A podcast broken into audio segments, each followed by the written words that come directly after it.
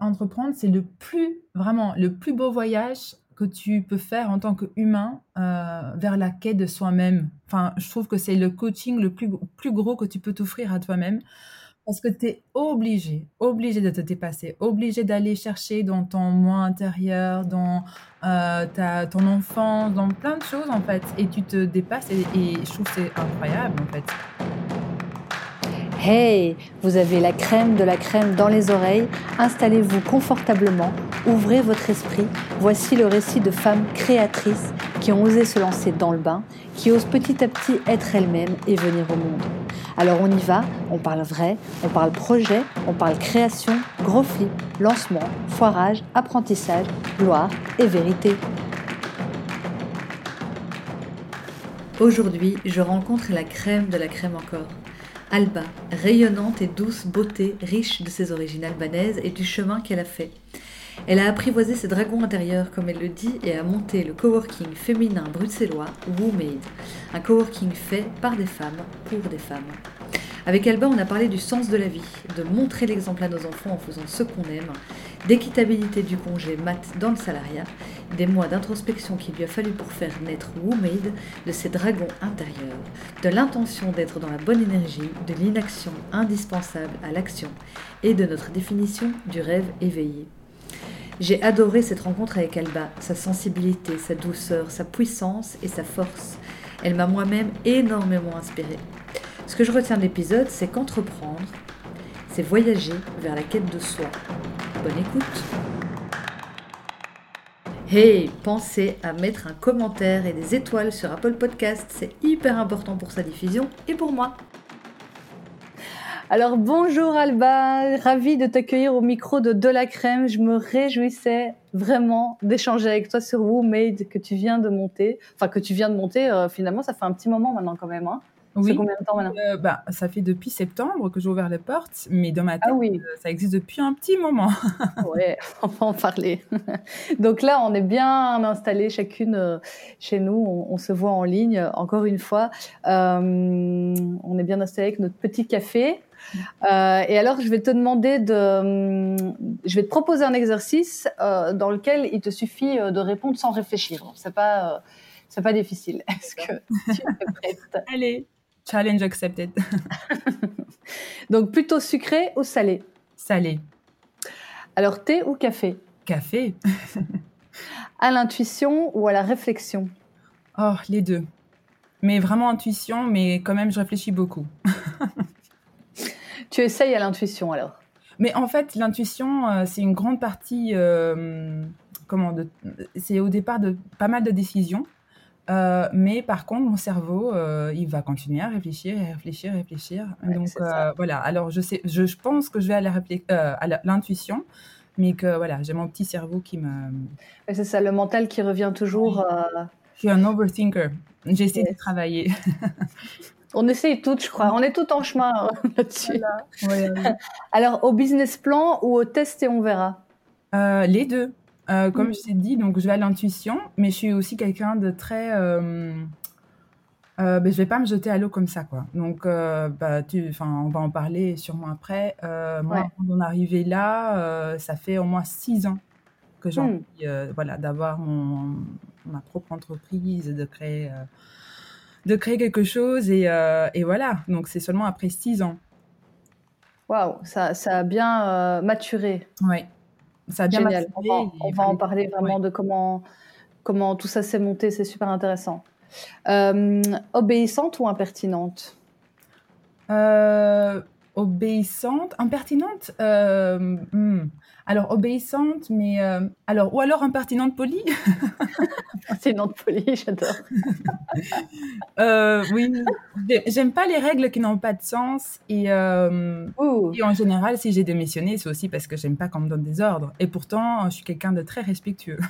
oui, oui, d'accord, je vois, je vois. Comme tout le monde ou comme toi seul?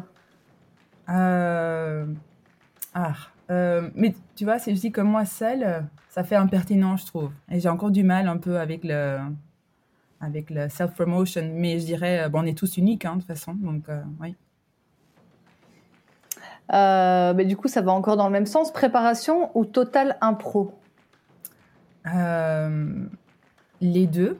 Alors, euh, je prépare en général les choses, enfin les, grands- les grands projets, euh, mais je fais beaucoup confiance à mon intuition et euh, je me considère un peu comme un caméléon. J'arrive très facilement à m'adapter euh, aux gens en face de moi. Hmm. Routine ou montagne russe? Les deux, j'aime bien avoir mes- ma petite routine, genre le café du matin, des petites choses comme ça, mais j'ai besoin vraiment d'imprévus, j'ai besoin de voilà de- de- d'être surprise et ouais, surprendre aussi. Alors, team tout sous contrôle ou team cool? Euh, hmm. Alors, euh, j'essaye vraiment depuis au moins trois ans que je fais des efforts de pas euh, contrôler le tout. Mhm. J'ai compris depuis très longtemps que je pouvais pas tout contrôler, Euh, mais je suis pas encore très très cool là-dessus. mais j'essaye.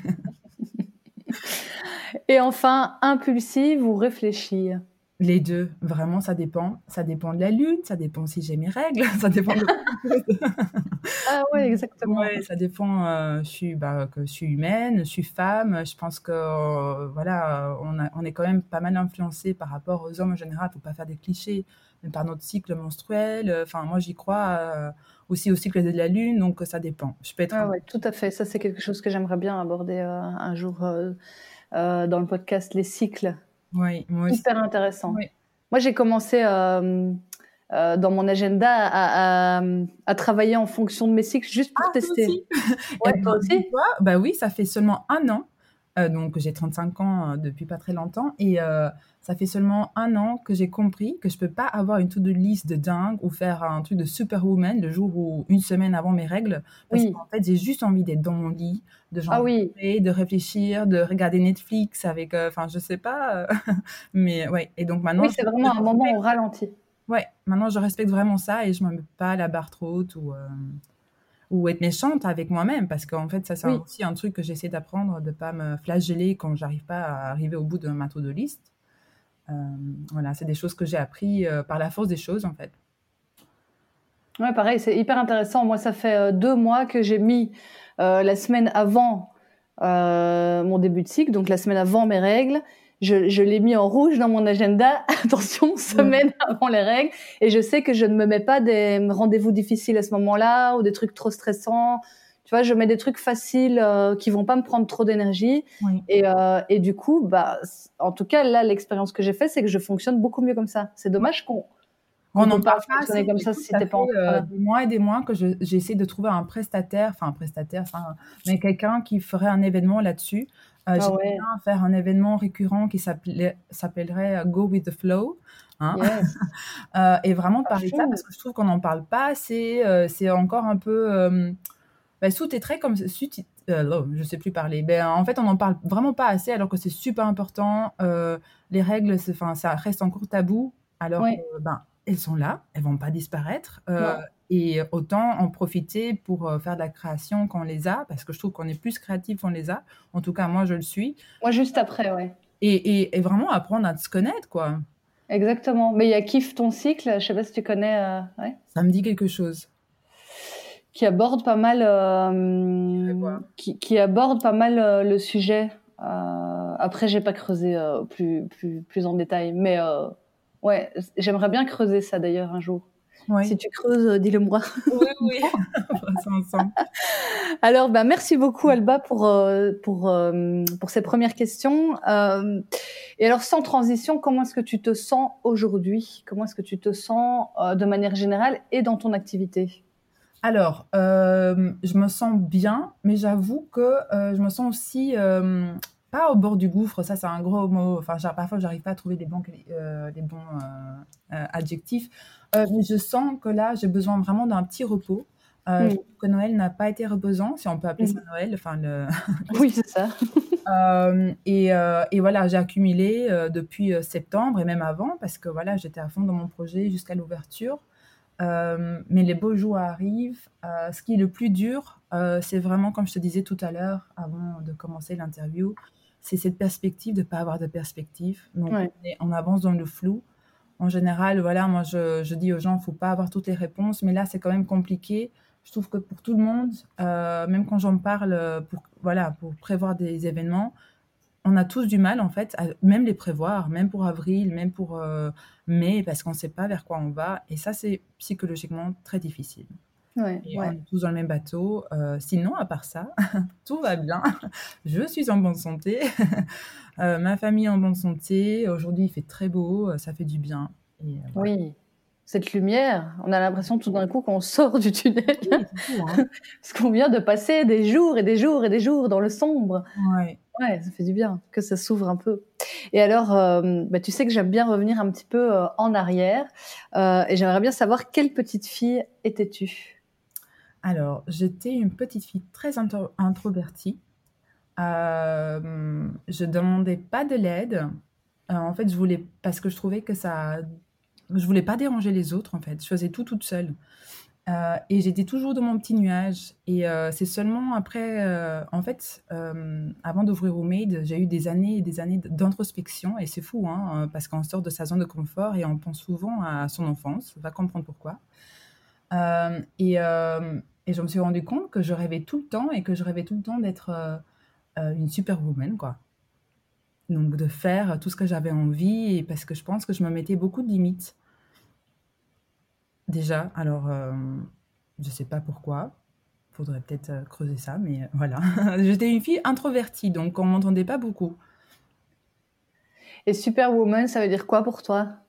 Euh, alors, en fait, comme je passais un peu euh, pas inaperçue, en fait, en, je voulais en tout cas passer inaperçue, euh, Superwoman, c'était euh, pas être au centre de l'attention, mais voilà, je, j'ai toujours en tout cas été très sociable et sociale. Enfin, j'aimais bien être entourée de gens, mais euh, comment Hum, Superwoman. Une Superwoman pour moi, pardon, hein, je me perds dans mon fil. Une Superwoman pour moi, ça a été une fille qui, euh, qui fait ce qu'elle veut en fait. Hmm. Voilà. Et je, je pense qu'aujourd'hui, j'y suis un peu là. à 35 ans. Ouais, bah, c'est bien. Écoute, ça arrive. euh, on, fait un chemin. hein, on fait un chemin. Ouais. Et quelle est ton histoire? Qu'est-ce qui t'a mené euh, à Womade Alors, euh, à Woomid, je ne me suis pas réveillée un jour je me disant, en me disant tiens, je vais ouvrir un coworking dédié aux femmes, entrepreneurs et freelance. Euh, à la base, euh, moi j'adore l'art, donc quand j'étais petite aussi, donc j'adorais dessiner, peindre, enfin voilà, euh, j'ai jamais été une bonne élève, j'étais, enfin je rêvassais tout le temps en fait. Ça c'est donc euh, à l'épisode avec Malika, je me suis retrouvée un peu dans ce qu'elle disait, donc voilà, j'étais tout le temps dans mon petit nuage en train de rêver, de dessiner. Et qu'est-ce qui m'a amené à Oumé? Donc, en fait, moi, je voulais toujours. donc, j'aime l'art. Je voulais faire architecture d'intérieur quand je, il était temps de choisir euh, des études.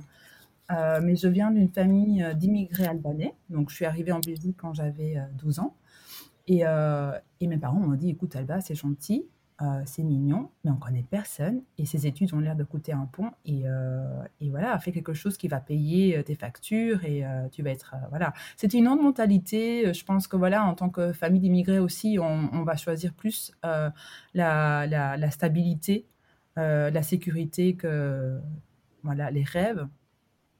Et, euh, et donc, du coup, j'ai fait traduction parce que je parlais. euh, j'ai appris le français en arrivant en Belgique. Je, je parlais déjà ben, albanais, c'était pas utile, mais italien, anglais, néerlandais quand je l'ai appris. Ah oui, pourquoi? Italien parce qu'en Albanie, 80% des, des Albanais le parlent, c'est nos voisins.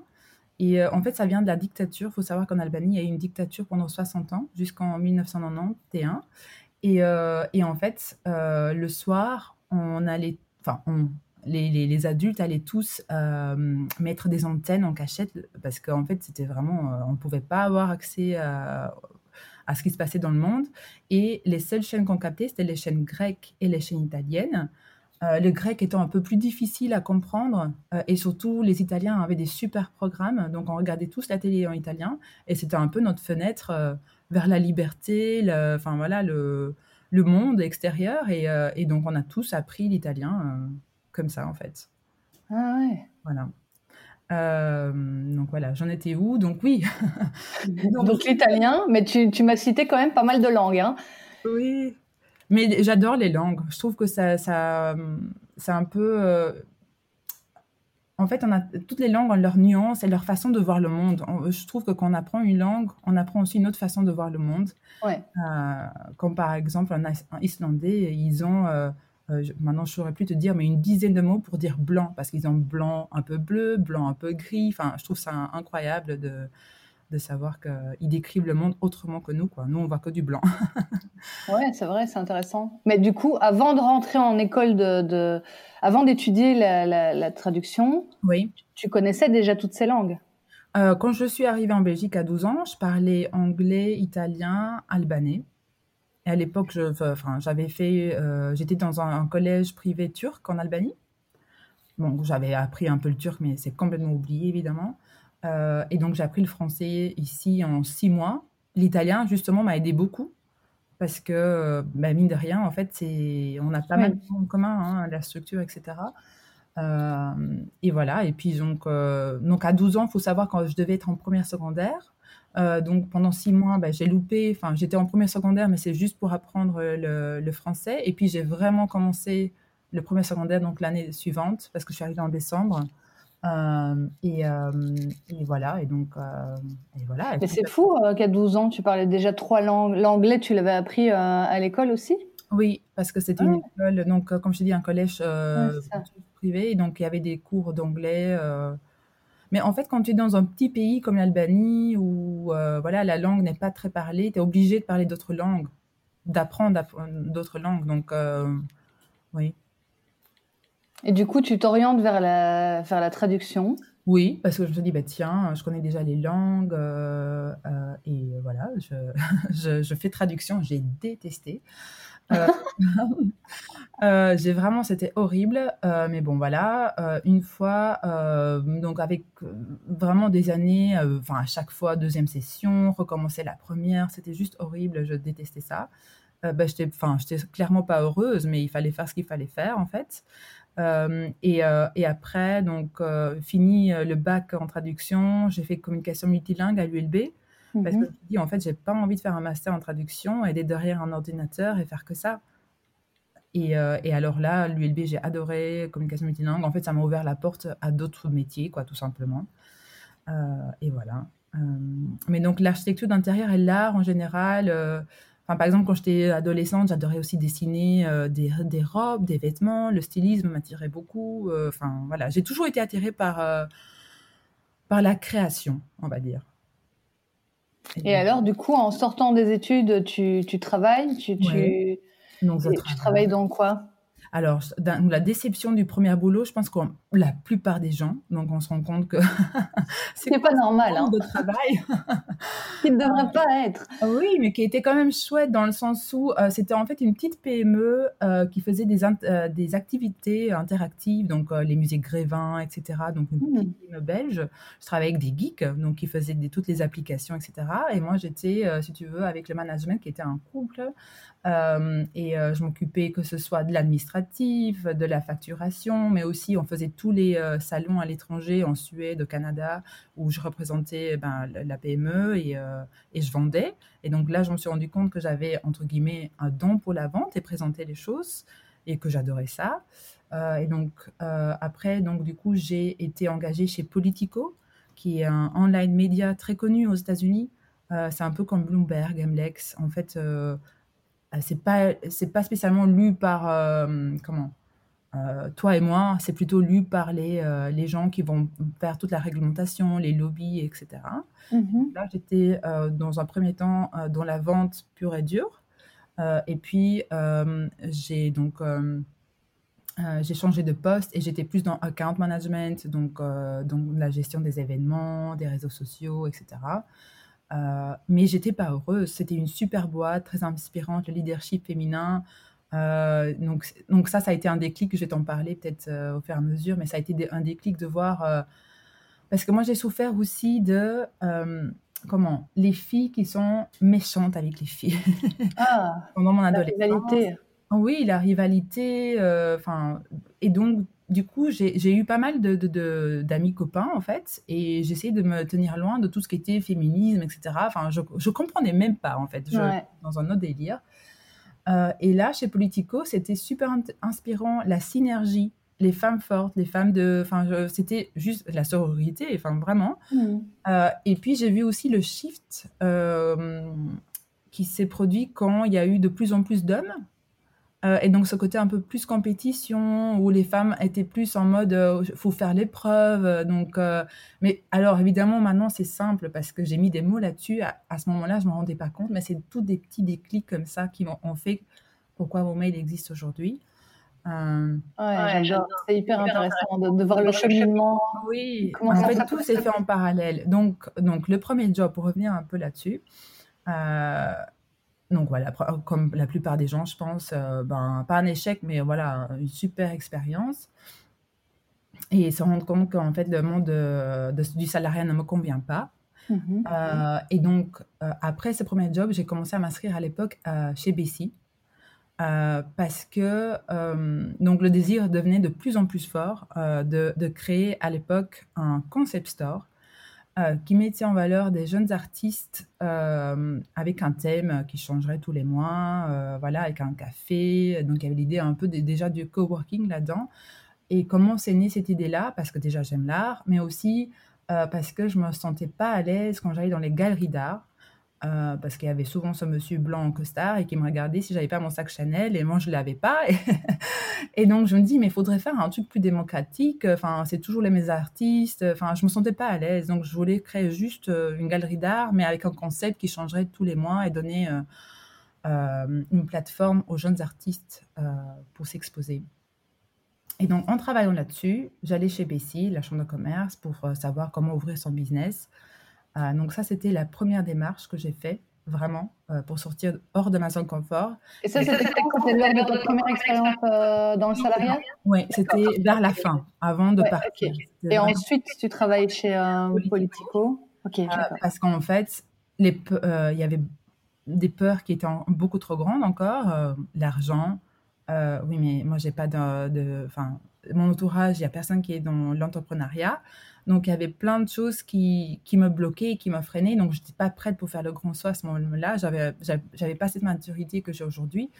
Euh, et donc, voilà, j'ai dit, ah, super, euh, je passe d'une petite PME à un gros corporate, ça va me donner de l'expérience. Et c'est vrai, ça a été super, je ne le regrette pas, en fait. Euh, de toute façon, je n'étais pas prête. et donc, je travaille chez Politico, et là, je me rends compte que d'une petite PME à une grosse corporate, mais ça va toujours pas en fait. Je suis toujours pas heureuse, alors que les collègues en or, c'est mes meilleurs amis encore aujourd'hui. Euh, enfin, un job que tout le monde pourrait rêver et euh, voilà, je n'étais pas contente. Qu'est-ce qui, qu'est-ce qui faisait que tu que t'étais pas heureuse là-dedans? Mais parce que je faisais pas ce que je voulais en fait. en fait, euh, ça me convenait pas de me réveiller le matin, d'aller, de faire ce job. Enfin, euh, ça me convenait pas. Et c'était pas question de politico ou n'importe quelle boîte. C'était juste pas moi. Je pense qu'à un moment, enfin, je pense qu'il y a des gens qui, pas qui naissent entrepreneurs, mais qui, le monde salarial ne leur convient juste pas. Et je, et je crois ça. partie.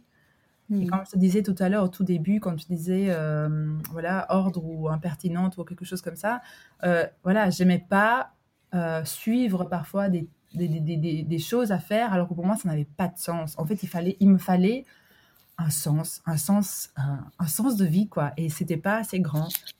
Euh, et donc, en fait, là, le cheminement a continué. Donc, oui, c'est ça. Tu, tu, ne te sentais pas heureuse euh, chez Politico parce que tu ne trouvais pas le sens. C'était pas. Euh... Et ça, c'est vrai. Euh, c'est je crois que c'est un point commun. En tout cas, c'est quelque chose que j'entends souvent et que j'ai ressenti moi-même. Euh, ce truc où on est obligé de euh, s'adapter à un mode de fonctionnement qui est censé être le même pour tout le monde, alors alors qui convient pas à tout le monde, c'est impossible. Euh, on n'a pas tous envie de bosser de 9h à, 17h. Enfin, on n'a pas envie de compter nos heures. On a, on a peut-être besoin de faire plus de pauses. Il y a peut-être des jours où on est hyper à fond et qu'en deux heures, on va faire tout le travail d'une journée, et puis le lendemain, on aura peut-être envie de rien faire. Et oui.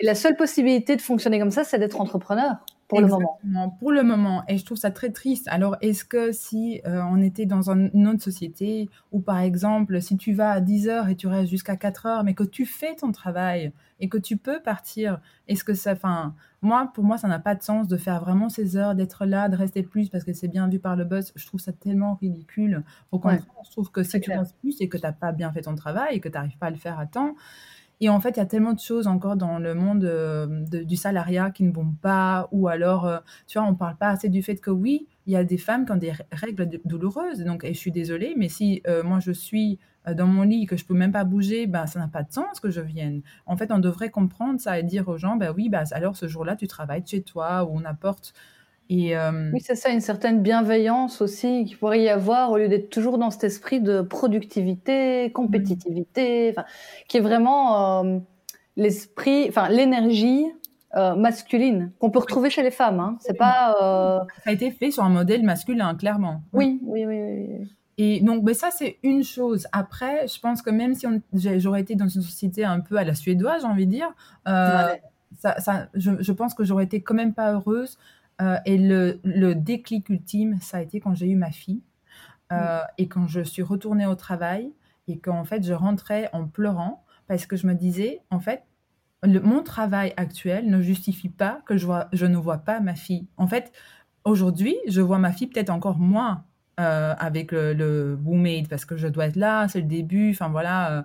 mais au moins, c'est justifié. En fait, j'ai envie de lui montrer que tiens, bah ta maman a suivi son rêve, elle travaille dur, enfin voilà, enfin elle travaille dur. Non, en fait, il faut déjà enlever ça, tu vois, ça c'est toutes des choses qu'on m'a appris quand j'étais petite, faut travailler dur. Enfin voilà, mais elle travaille, elle fait son elle enfin pour moi, c'est même pas un travail, je vis mon rêve. Euh, c'est sûr que c'est fatigant, mais ça justifie pourquoi je la vois moins.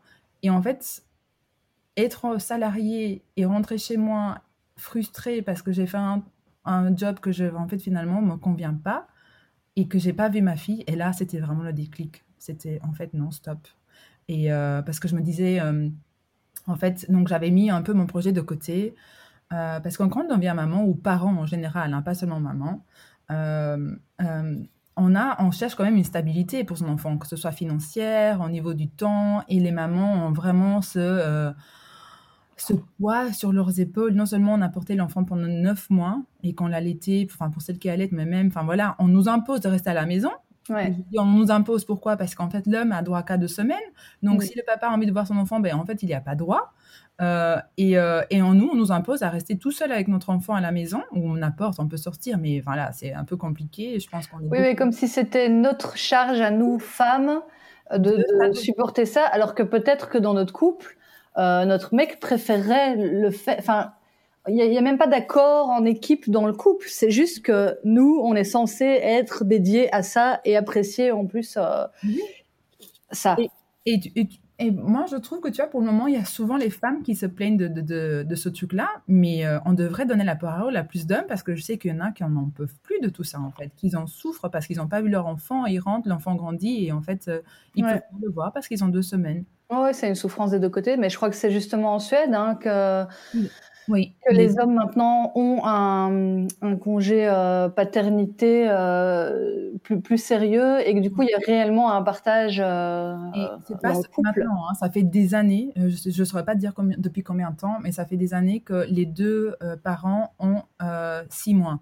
Donc pas c'est ça. C'est ça. Ce qui est beaucoup plus équitable euh, dans tous les sens du terme, bah parce que euh, il y a aussi euh, une histoire de carrière là-dedans pour les femmes salariées. Oui. Enfin, moi, j'ai travaillé longtemps dans le recrutement avant de, de, faire ce que je fais maintenant.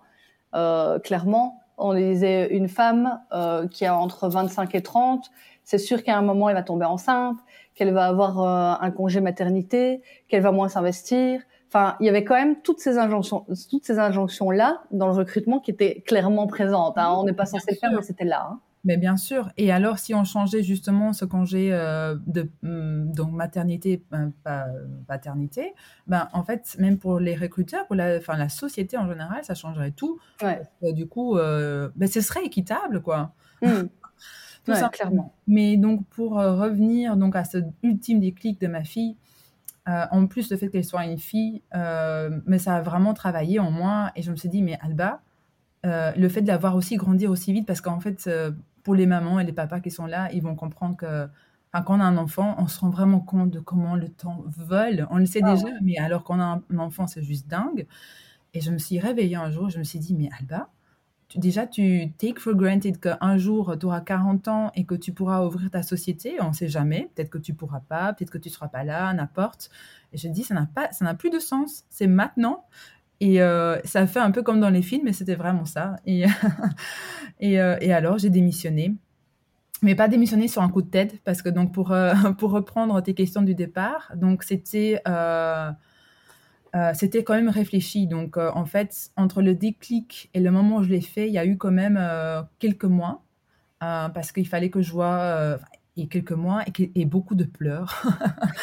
Je pleurais tous les soirs et je disais à mon mon copain je disais, mais qu'est-ce que je suis en train de faire? Parce qu'en fait, je ne l'avais pas encore fait, mais je sentais que j'allais le faire, il n'y avait pas d'autre choix. Et je lui disais, mais qu'est-ce que je vais faire? Qui suis-je? Où vais-je? Elle lui disait, ah, ça y est, il est 8 heures du soir, Alba se pose des questions existentielles. et, euh, et, donc, ça a été vraiment euh, des, mois d'introspection de dingue et de, et de, pleurs parce qu'il y avait tous ces, j'appelle ça les dragons invisibles, toutes ces peurs en fait qui ressortaient parce que en fait, je sentais que j'allais contre-courant de tout ce qu'on m'avait appris, de tout ce que la société nous apprend.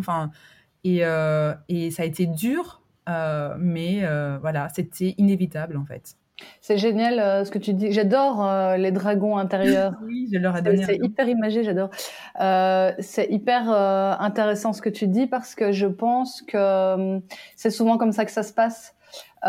c'est souvent hyper inconfortable le moment où il va y avoir un gros changement. Oui, et je le sentais venir. Et donc, c'est pour ça qu'il y avait autant de pleurs. Parce qu'en fait, l'envie de le faire et, et, cette idée qui trottait en moi depuis, donc à ce moment-là, 5 ans, euh, ben, en fait, ça devenait, elle devenait de plus en plus grande. Donc, même si je me disais, oui, mais j'ai un salaire confortable, les assurances, les machins, en fait, je là, mais non, non, non, je peux plus. Ça n'a plus de sens. Et, euh, et donc, voilà, c'était vraiment cette quête de sens et de. Et, et oui, on vit qu'une fois et, euh, et j'avais. L'équilibre. Oui, et l'équilibre. D'alignement comme ça. Oui, et donc le dernier truc, c'était vraiment de me dire, mais euh, parce que les enfants sentent beaucoup de choses, donc euh, j'ai compris avec euh, Ella, donc c'est le prénom de ma fille, mais mmh. qu'en fait, elle sentait tout. Donc je me dis, mais je peux pas lui imposer ce malheur parce qu'elle sentait que je n'étais pas bien. Et il fallait que je me libère de tout ça. Et alors là, démission. Et tu démissionnes Démissionne, oui. Donc pas de parachute euh, pas de parachute. Mon grand parachute, euh, c'était quand même en conjoint. Parce que donc, comme je t'ai dit, c'était réfléchi. Donc, euh, il fallait. Donc, on a fait les calculs. J'avais commencé du coup à mettre de côté. et, et je lui avais fait la promesse. Je lui ai dit que si on se trouvait dans le rouge, ben s'il fallait, j'allais travailler, je sais pas, dans un champ, à la caisse, n'importe. En fait, j'allais, j'allais trouver quelque chose. J'allais jamais laisser ma famille tomber, mais que je pouvais juste pas continuer être, voilà, salarié et qu'il fallait que je teste. Quel courage. Et oui, mais euh, donc derrière WoMade, il y a quand même un homme. c'est Max, mon copain. Il a été super. En fait. Ouais, c'est bien. C'est cette équipe que vous avez formée, quoi lui, enfin, je, t'avoue que je ne sais pas euh, où j'en serais aujourd'hui s'il n'était pas là, euh, parce qu'il a cru en moi euh, bah, dès le départ. Hein. par exemple, le déclic pour aller m'inscrire chez Bessie, pour aller des, des événements de networking, etc.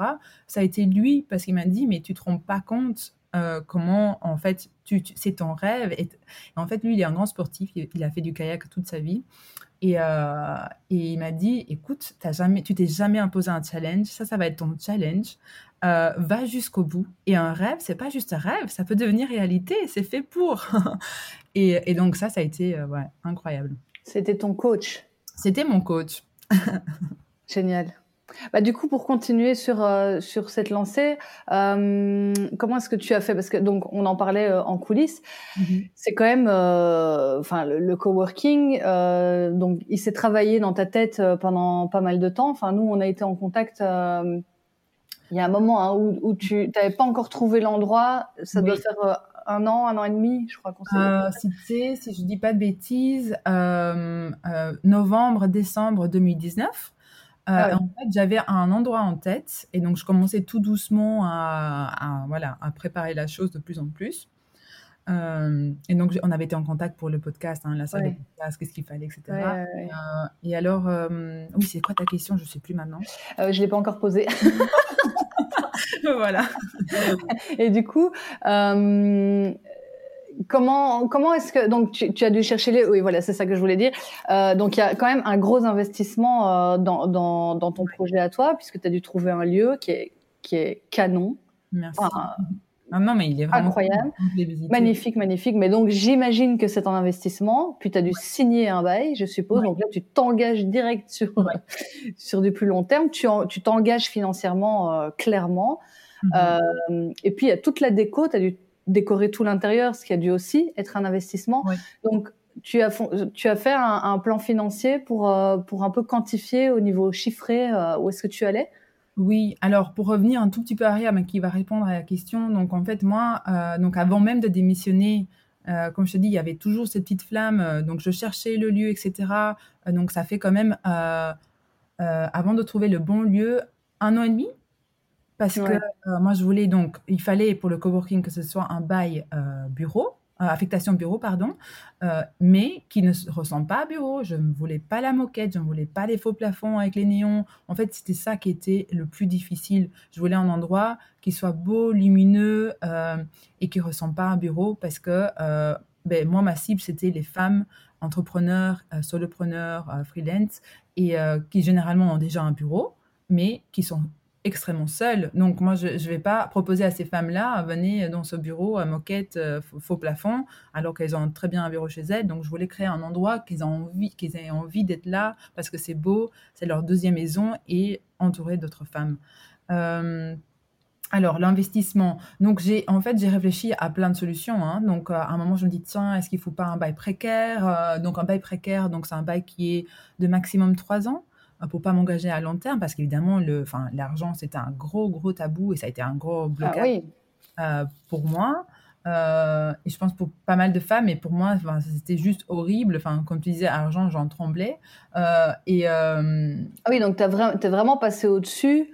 Parce que déjà, en temps normal, enfin, je te disais en coulisses, euh, quelqu'un qui s'installe en personne physique, euh, Oui. ben voilà, il y, a- il y a déjà une prise de risque, il y a déjà un, on, on joue déjà sur le besoin euh, de, de sécurité financière. Mais là, ici, dans ton cas, toi, en plus, t'investis pas oui. mal. Tu t'investis sur le long terme, quoi, en sachant que si tu signes même un bail de trois ans, chaque mois, il va falloir sortir tous les sortir cet argent en plus de, de ta vie privée, quoi. Oui, oui, bien sûr. Et, euh, et l'argent, comme je te disais, c'était quand même un, un pain point, enfin, comme disent les Américains, parce que, euh, ben, en fait, venant d'une famille d'immigrés, on, on- généralement, on n'est pas, enfin, quand on vient dans un autre pays qui a un autre standard de vie, ben, on n'est pas très riche. Enfin, donc, euh, c'était quand même quelque chose dont, à un moment, j'en ai manqué dans ma vie et que, enfin, voilà. euh, donc, c'était vraiment un gros tabou, un gros frein, euh, une grande, grande peur, euh, mais que j'ai réussi à dépasser. Mais enfin, je peux pas dire à dépasser parce que la peur est toujours là. Donc, Ouais. à un moment, j'ai compris que la peur allait jamais disparaître, Ouais. mais que je peux faire avec. C'est ça, tu as réussi à faire avec. oui, donc je fais encore aujourd'hui avec, et il y a des jours, donc comme aujourd'hui, donc je suis très bien, je souris, il fait beau, et puis peut-être demain, je vais chialer, je dis mais qu'est-ce que je suis en train de faire? C'est normal, en Merci fait. de le dire. Merci, merci, merci. Oui, et c'est tout des peurs qui vont revenir, que je sais qu'elles vont revenir, et que je, voilà, que à chaque fois, je, je prends, j'accepte, et, euh, et voilà, j'essaie de, de faire avec. Mais c'est Euh, hyper important de, de, de le dire parce que c'est vrai qu'en fait, euh, on veut toujours effacer ces peurs-là. Et euh, Mais c'est pas la solution, en fait. non, je pense pas non plus. Parce qu'on peut pas. Euh, et en fait, j'ai eu aussi une coach euh, de janvier à juin 2020, donc c'était en plein Covid, donc c'était c'était quand même assez, c'était très bien. Et il y avait un truc qu'elle m'avait dit un jour, euh, parce que j'ai dit ah, attends Anne, je comprends pas, on a déjà travaillé sur ça, ça revient, et je commençais à pleurer. Ah, C'était même pas la pleine lune. et euh, elle me dit, mais tu sais, Alba, euh, le travail mental, c'est comme faire le ménage. Un jour, tu le fais chez toi, mais ça va pas rester tout le temps comme ça. faut le faire tout le temps. Enfin, ça va pas rester propre. Et donc, euh, et là, je ok, je comprends. Et voilà, donc c'est des choses qu'il faut se dire. Oui, il y a vraiment un truc Ah. ouais, d'acceptation, quoi. Et que c'est pas acquis, oui, c'est clair. Et euh, là, on s'éloigne, hein, mais euh, pour Oui, revenir, c'est- un gros investissement. Ouais. Euh, j'ai dû faire un prêt, évidemment, parce que j'avais pas cet argent-là.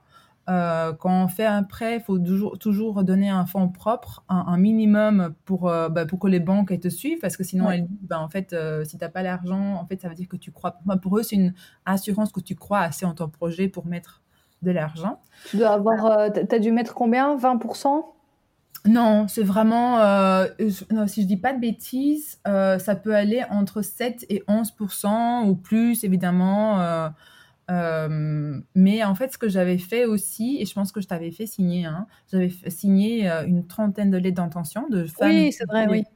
qui Oui, oui. intéressées parce qu'en fait, moi, quand j'ai dû aller voir les banques, c'était en novembre 2019 et il y avait, il y avait aucun coworking féminin hein, sur Bruxelles. Ils disaient, mais de quoi vous parlez, madame Euh, Et surtout, si c'était des messieurs derrière. Et encore, même les femmes, elles étaient là, de quoi vous parlez? Et donc, je devais prouver par A plus B plus voilà que en fait, il y avait un besoin, que ça existe euh, en Europe, que ça existe aux États-Unis et que euh, voilà. Donc là, pour ça, tu as dû faire. donc, pour aller voir les banques, tu fais un business plan. Bien sûr, une présentation. Et, et donc, tu dois faire dans ton business plan euh, une étude de marché pour prouver qu'il y a de la place sur, euh, sur le marché pour ton business. Et c'est sur base de ça qu'ils t'accordent le prêt. Oui, sur base de ça, donc j'avais les l'aide d'intention euh, et, euh, et j'avais fait un plan financier évidemment aussi. Et alors, pour faire tout ça, j'avais été aussi chez Job Yourself. Mhm. Euh, euh, même si je savais que je pouvais pas tester avec eux, en fait, moi, j'adore être juste encadrée. Enfin, je te dis, hein, et je crois que c'est aussi le syndrome de l'imposteur un peu euh, que les femmes ont en général, se Mhm. surformer, se sur, genre, c'est une forme de peur en fait de, de- et de postponer le truc. Euh, que finalement, euh, ça m'a plus aidé au niveau euh, ben, social et euh, introspection, la phase test. Euh, et sinon, en fait, j'ai j'ai fait toutes les structures, le gel, le, le machin, euh, donc juste pour confirmer le plan, euh, plan financier, le business etc. Euh, et donc voilà, donc moi j'ai fait un prêt et finalement, donc il y avait des grandes banques qui me suivaient, mais j'ai décidé d'aller chez Credal parce que ce qui m'a touché chez eux, c'était ce côté où, en fait, ils pensaient pas au profit, parce qu'évidemment, les banques vont penser au profit. Oui, donc combien vous avez gagné, machin, machin. Normal, c'est une banque, j'ai envie de dire. Euh, alors que Credal, ils vont vraiment penser à ton bien-être, ils vont te suivre, ils vont dire oui, mais est-ce que ça va être fais- faisable pour toi au niveau euh, euh, donc de, de, charge de travail? Et ça, ça m'a vraiment touchée. Et puis, ils ont vraiment cette euh, cellule pour les femmes aussi qui s'appelle, si je dis pas de bêtises, Essentiel. Enfin, voilà. Mais donc, je, je suis allée chez Credal avec un prêt chez eux et, et voilà, je me suis lancée dans le grand vide. Et du coup, euh, tant qu'on est sur, euh, sur les questions euh, financières, du coup, tu as fait dans le plan financier un prévisionnel euh, où tu as évalué un petit peu quelle serait la rentabilité à un an, à deux ans, à trois ans. Enfin, en général, c'est comme ça qu'on Oui. fait. Oui. Et alors, est-ce que tu as réussi à suivre la courbe? Est-ce que, est-ce que là, maintenant, tu es déjà rentable? Est-ce que tu peux te payer déjà ou, ou quand est-ce que tu euh, quand est-ce que tu as prévu euh, que ça pourrait se faire en sachant que le Covid est arrivé en plein là-dedans et que enfin raconte Oui. un petit peu euh, Alors déjà quand j'ai ouvert et quand donc euh, quand la banque donc on a signé tous les papiers, enfin avec Credal c'était en plein Covid, donc c'était en juillet 2020. Waouh. donc en fait j'avais aussi prévu voilà un deuxième lockdown parce que de toute façon on en parlait déjà. Donc quand il y a eu le deuxième, moi ça m'a étonné que les gens étaient étonnés parce qu'on s'était dit ben, on le savait. Euh, euh, et euh, donc j'avais prévu tout ça, mais surtout en amont j'avais fait tout un travail euh, par rapport au coworking en sachant que le coworking on peut pas faire de profit. En fait, avec un coworking, à moins que tu as 5000 mètres carrés et encore, tu, tu peux break even, donc tu arrives à, donc, à payer tes charges, ton loyer, etc. Euh, mais tu peux pas spécialement te faire profit ou de temps en temps, mais c'est pas, voilà, c'est pas constant. Euh, et alors, qu'est-ce qui fait qu'un coworking devient euh, rentable. rentable c'est en fait tous les, tous les autres canaux, c'est-à-dire les événements, la location de salles, Euh, parfois, ils ont un café, euh, une boutique. euh, donc voilà, donc moi, dans mon business model, ben, il y a des événements, il y a la location de salles et bientôt un e-shop. Donc voilà, donc il y a tout ça. Et tu ne peux pas faire, enfin, que tu peux pas mettre en, en application là maintenant, en fait, du coup. Euh, oui, et donc les événements, qu'est-ce qui se passe? Ben, ils sont annulés. Donc, Ben oui, donc voilà. ce, can- ce canal-là de revenus, ben, il est complètement inexistant pour le moment. Alors, qu'est-ce qui me ramène pour le moment? Donc euh, ben, l'argent à WooMade? Euh, ben, c'est le coworking. Donc là, j'ai une vingtaine de membres. Donc là, avec ça, plus ou moins, j'arrive à break-even. Mais encore, ça dépend euh, des mois, ça, ça- parce qu'il y a, y a les passes aussi. Donc il y a des, y a des mois, il y a des passes, donc ok, super, mais d'autres, il n'y en aura pas. Euh, euh, et alors, euh, ce qui, qui- ce qui m'aide vraiment, c'est la location de la salle pour le moment, ou de la, de la, de la podcast studio, voilà. C'est ça, Et à long terme, ben, ce sera les événements. euh. c'est ça. Mm. Et, et du coup, là maintenant, tu sais déjà te payer ou pas encore? Alors, dans mon plan financier, j'avais prévu de m'en verser un, un salaire minimum, euh, que finalement, j'ai décidé de ne pas me verser en septembre, euh, parce que ça, je te dis, c'est mon côté réfléchi.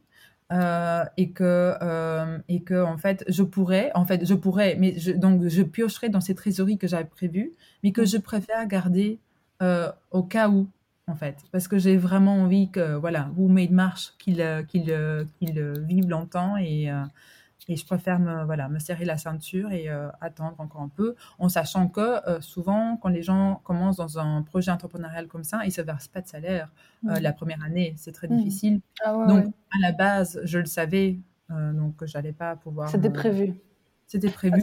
Ah, Et, du coup, euh, quand, là, man- bon, c'était prévu, Oui. euh, mais du coup, il y a eu un gros imprévu, euh, enfin, que tu avais pu prévoir un petit peu quand même, puisque tu Ah, avais signé en juillet. un imprévu. C'était euh, donc la- la- l'option. euh, euh, l'option voilà, la plus pessimiste qui est arrivée, mais que je savais qu'elle allait arriver. D'accord. Euh, les belles surprises, bah, ça, va, ça a été que finalement le coworking, bah, ça marche, qu'il y a des membres et qu'en en fait, il y a eu quand même de location de salles. tous les mois, il y avait des shootings, enfin voilà.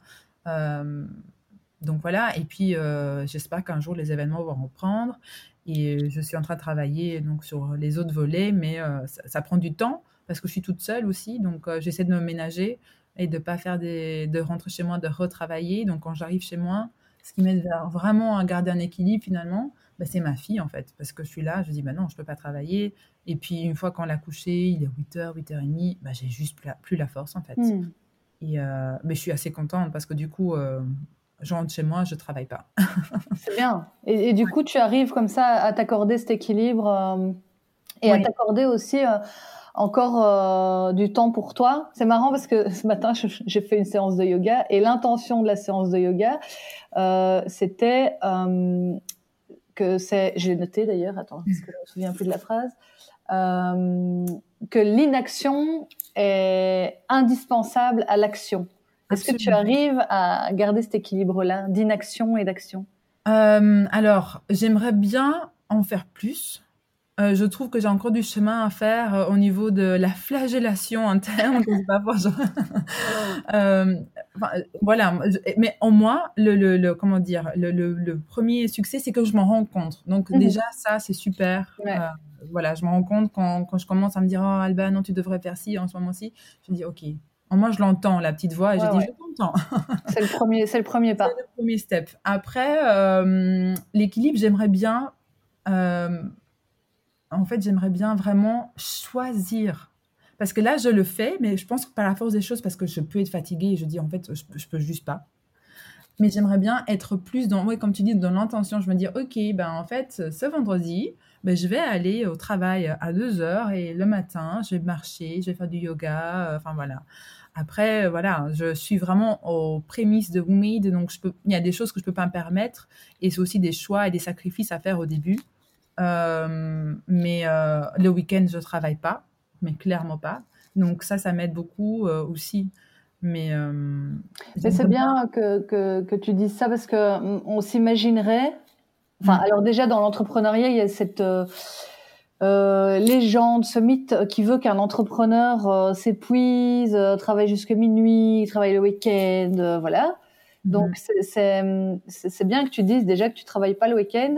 Euh, parce que moi j'ai la croyance mm. et, euh, et, et, enfin c'est plus qu'une croyance parce que je le enfin, les, les, projets que j'accompagne en vrai c'est sur cet équilibre là et, et moi-même je garde cet équilibre là qu'on peut être rentable sans s'épuiser absolument euh, au travail quoi mais au contraire, moi je pense que je pense que pour être rentable, il faut vraiment euh, prendre soin de soi parce qu'en fait on est les premiers éléments pour que ça marche.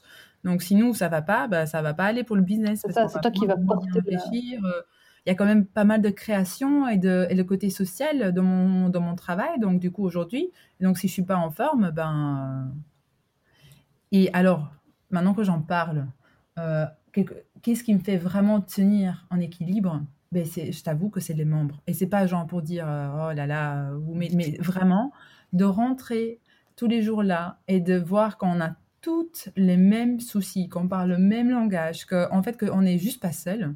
Bah, c'est juste dingue, quoi. En fait, c'est de la, de la thérapie, de la psychologie gratuite. donc ça, ça fait un bien fou. Et donc, je rentre chez moi, mais j'ai déjà vidé mon sac, en fait. mais c'est bien parce que c'est ça. C'est euh, en fait si tu prends pas soin de toi et que t'es pas dans la, enfin que tu n'essayes pas, en tout cas que tu n'as pas l'intention d'être dans la bonne énergie. Alors on, ne sait pas toujours être dans la bonne énergie. Hein, ça, il faut mm-hmm. arrêter.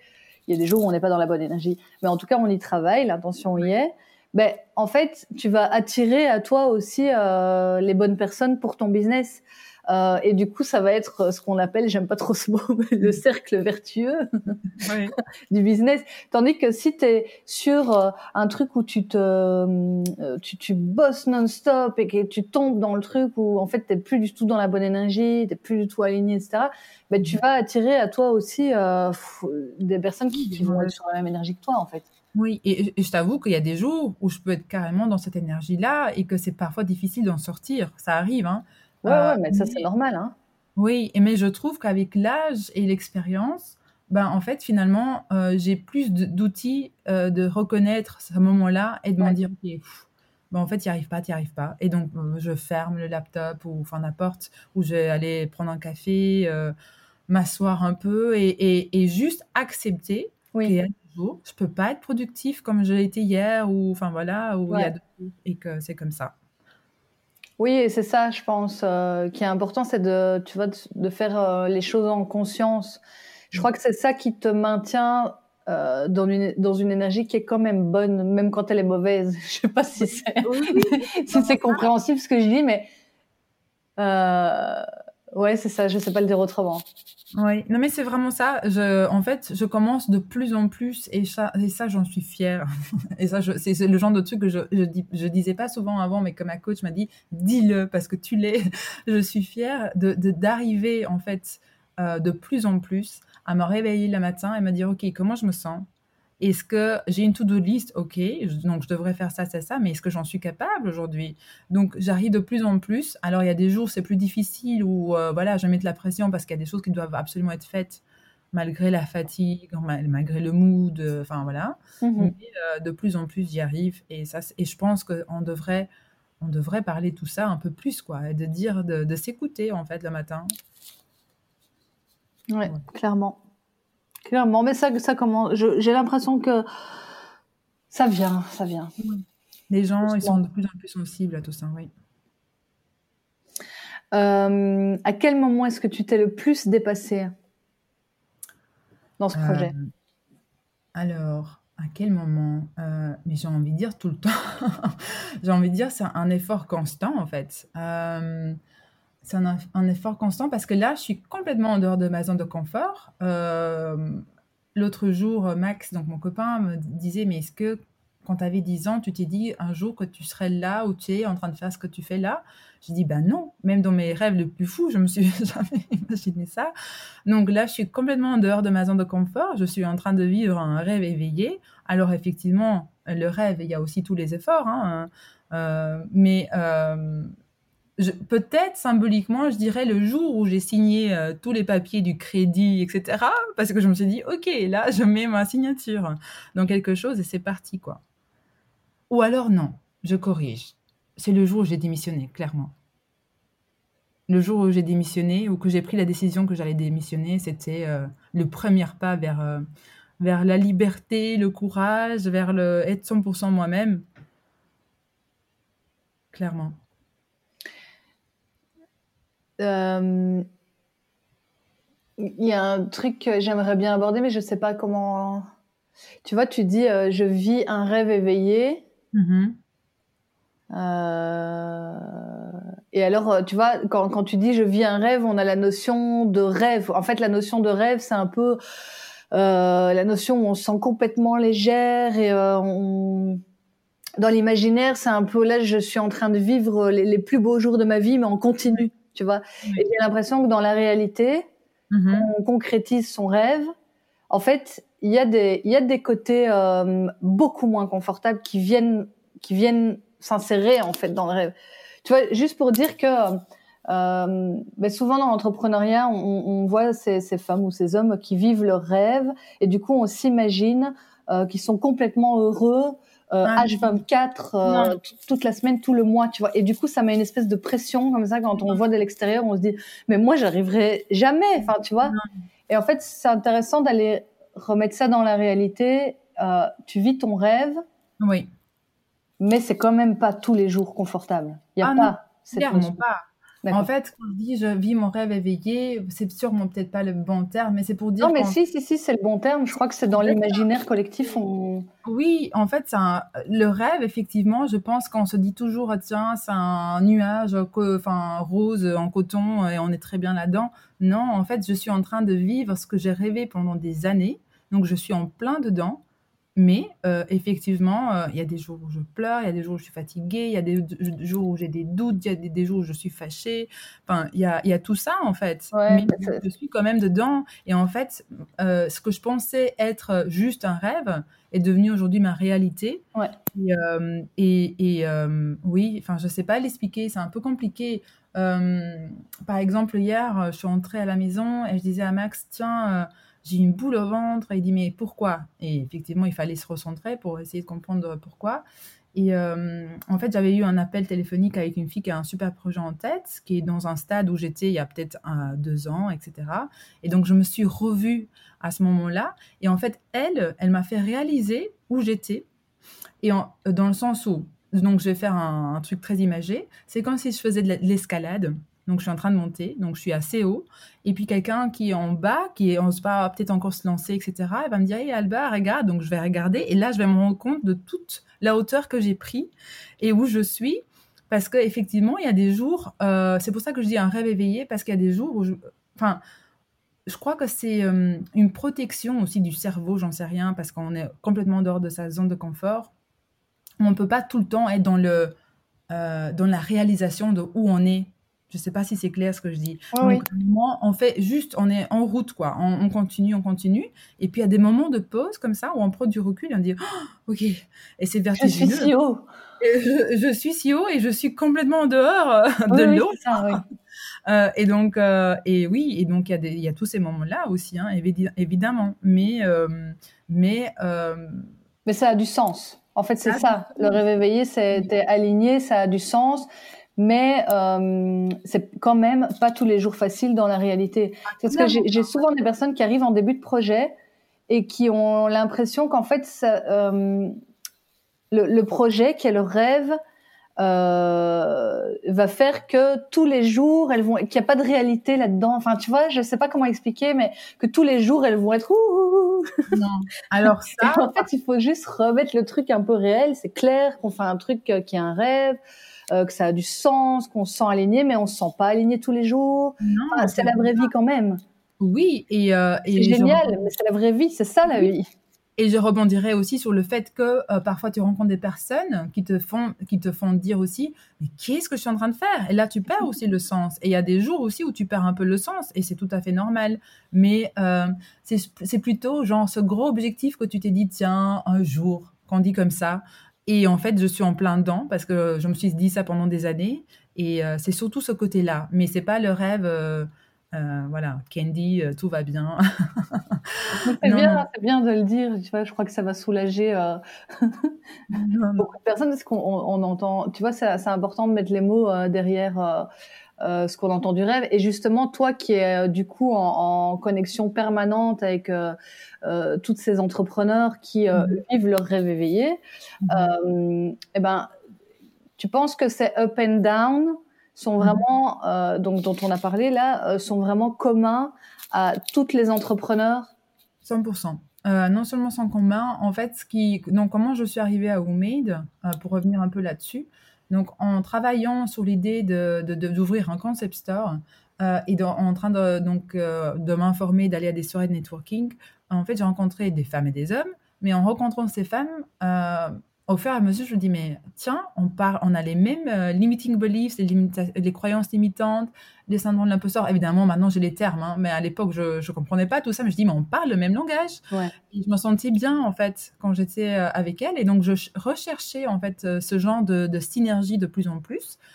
Euh, et, euh, et, donc, euh, j'allais à travailler dans des cafés, mais finalement, ben, on consomme très vite 25, 35 euros et on est toujours seul. Et, et WooMade est né d'un besoin personnel. En fait, je voulais trouver un lieu où je peux trouver ces femmes très cool comme ça, où on parle le même langage, mais assez souvent.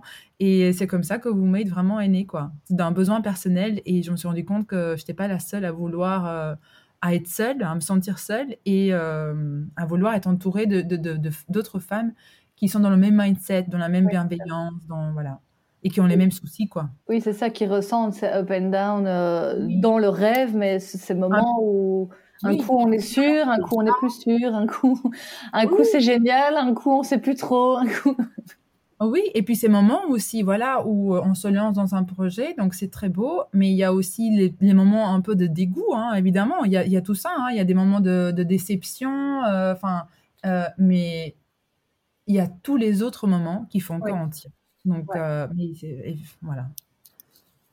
c'est la magie de l'entrepreneuriat. oui, je comprends totalement. C'était chouette de le dire, de partager là-dessus.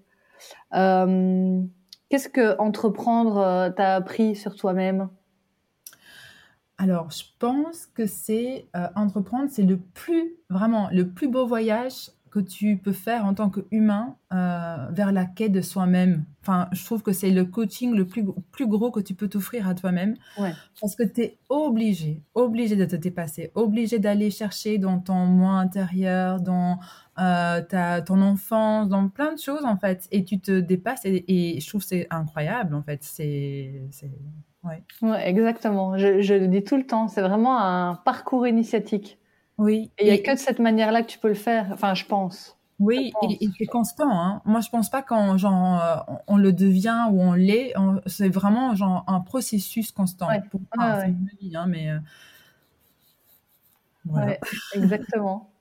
Et alors, on arrive déjà à ma dernière question. Qu'est-ce que c'est pour toi euh, Qu'est-ce que ça veut dire pour toi réussir? Alors, réussir, je pense que, euh, bah, en fait, euh, ça rejoint un peu euh, bah, mon Instagram. Donc, comment j'ai commencé Instagram? J'ai commencé Instagram avant même de lancer WooMade. Et c'était un peu pour moi comme un journal intime. Donc, c'était des reminders à moi-même, des rappels de choses, enfin de, de, peurs que j'avais et de dire, ben non, en fait, le succès, c'est quoi? Bah, C'est d'essayer d'essayer de ne pas abandonner et de, et, de, et de dire, en fait, parce qu'on vit dans une société où l'échec est perçu comme le truc final, genre après c'est fini. Alors que non, ça fait juste partie du processus que heureusement, ben, en fait, il y en a parce qu'on apprend des choses. Et je compare ça, ou je sais pas moi qui ai inventé ça, hein, je crois que j'ai dû lire ça quelque part, mais c'est comme quand l'enfant apprend à marcher, ben, il peut pas marcher tout de suite. Enfin, il va de fils tomber, il va, enfin, on est obligé de passer par là pour après pouvoir courir et pour moi, le succès, c'est ça, de juste pas abandonner, en fait. De pas abandonner, de continuer et de et d'essayer au maximum euh, de tirer profit des échecs, des déceptions, euh, euh, des leçons, quoi. Même si c'est pas toujours évident, hein, et c'est pas toujours tout de suite, en fait. C'est peut-être parfois avec des années qu'on se rend compte que ce truc-là nous a fait devenir ce qu'on est aujourd'hui. Mais voilà. c'est essayer. Merci. Merci beaucoup Alva pour tout ce partage. C'est super riche. Je, suis très, très heureuse d'avoir euh, discuté avec toi. Moi pareil, très, très heureuse de faire partie de l'écrème. Ah, génial. Merci Alva. Merci à Alba d'être venue parler vrai au micro de De la Crème. Retrouvez son travail sur www.roommadebrussels.com et sur les réseaux du même nom. Venez nous rejoindre au De la Crème Studio sur Instagram et sur le site www.delacrème.be. Et mettez des étoiles et commentez le podcast, ça me permet de continuer à vous inspirer. Merci